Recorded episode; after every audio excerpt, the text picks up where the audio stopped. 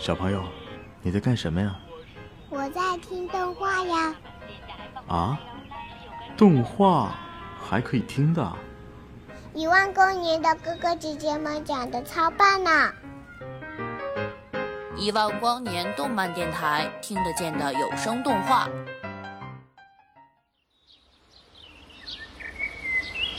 一个半月后，龙国与树国的边境。他知道自己离自己的目标不远了。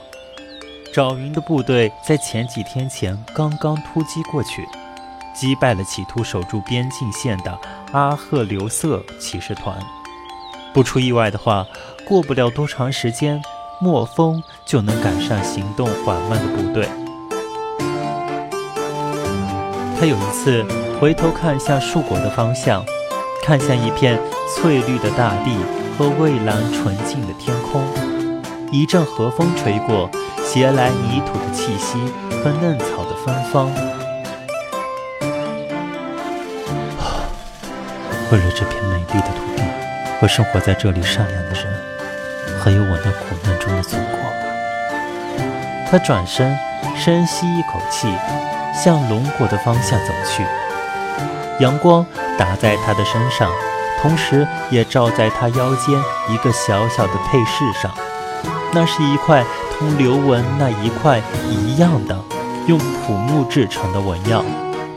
不知道为何，莫风觉得这小小纪念品正像一块真正的纹样一样，源源不断地为他的心灵提供着前行的力量。戒杯被远远地落在身后，在这个时刻。他突然想起了那些受国的十五妖侠所写下的诗句。原本对于这些慷慨嗤之以鼻的莫风，此时却突然觉得诗中所描写的情景是多么的恰切。龙国已经堕落到这样的地步了吗？看着道路两旁随处可见放下文药承认战败的龙族战士。莫风不禁这样想到：师傅曾向莫风提到过龙国，那是他早年游历地界时的见闻。师傅告诉莫风，龙国的骑士团具有无比悠久的历史，并有很浓厚的尚武精神，骑士的身份地位更是在任何职业之上。而现在，仅仅一场失败的战斗，便摧毁了整个龙国的信心，这一点令莫风唏嘘不已。但更令莫风感到难以理解的是，有很多人公开表示支持赵云，尤其是赵云所属的多玛布沙家族领地，人们更像欢迎英雄一般的欢迎着异国的部队。我们敬爱的爪云王子带领着自己的部队返回自己的国家，怎么能够叫入侵呢？当年爪云王子独自涉过长梦之河，离开龙国的时候，我就知道终会有一天他会回到这片属于他的国土，统领着幽龙潭众多的生灵。想不被外界环境影响，那是不可能的。当莫风明白过来，他或许是赵云在这一片土地上唯一的敌人的时候，他意识到自己必须从另外一个角度更全面的认识敌人了。嗯，请问，莫风轻轻敲了敲木屋的门，这里是多玛布沙城的住所吗？请等一下。院落里传来苍老的声音。莫风等了很久，老旧的木门才吱呀的打开，露出一张同样是刻满岁月痕迹的面庞。呃，这位是？老者问道。哦，我叫莫风，是从兽过来的妖侠。您是与赵云同时代的长者，我是想通过您了解一下他的过去。臣低头看了看莫风腰间挂着木头纹药，慈祥地笑了起来。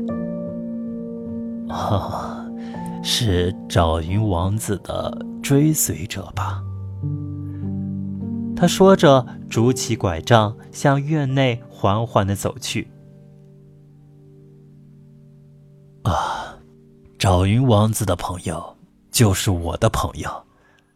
啊，来吧，我请你喝茶。听了这话，莫风忽然产生一种说不上的奇怪感觉。他愣在门口，沉默了一会儿，直到老者又叫了他一声，他才回过神来，真正衣角跟上了陈的脚步。房间里的陈设相当简单，除了一些必要的家具以外，几乎见不到其他的物品。但是在最显眼的地方，却摆放着一坛装帧精美的清酒。莫风凑上去仔细端详，发现酒坛上刻满了赞颂赵云的诗歌。哦，那是两天前赵云王子的部队途经过这里留给我的。臣笑着解释道。郎勇将军跟每一个赵云王子同时代的老者都留下了一坛，这酒我又怎么能舍得喝呀？臣把茶具摆上了木桌，然后也走到跟前，伸手取下酒坛。赵云王子的酒就该来款待赵云王子的朋友。不不不，我不会喝酒，前辈。莫风连忙扶住酒坛，制止老人。来自兽国的妖侠会不会喝酒？臣又笑了起来。很少有人肯陪我这个老人家喝酒聊天了，今天就算陪陪我了，如何？说着，臣已把酒封揭开，一股酒香立刻从中飘出。在空气中弥散。事已至此，莫风也不好说什么，只好同老者在木桌前坐下，接过倒满的酒杯，敬赵云王子。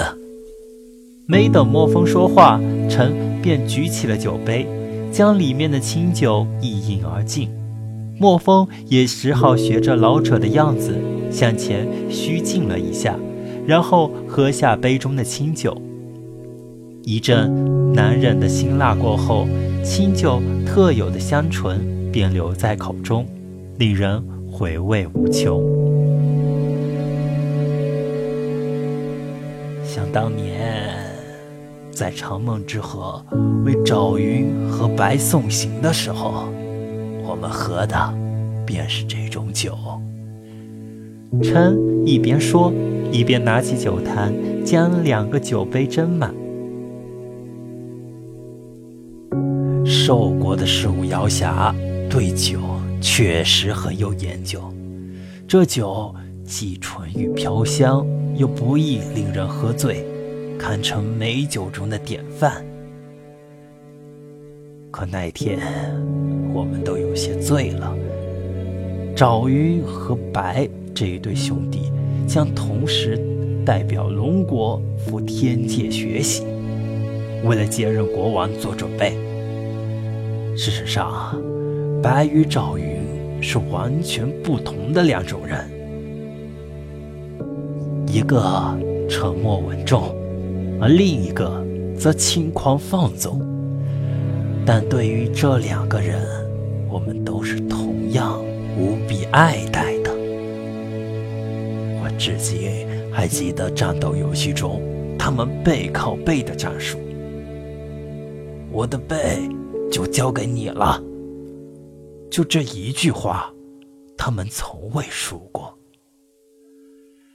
天神遣派下来的曲靖州消失在长梦之河上游远方的时候，我们都热泪盈眶，但同时我们都无比确信。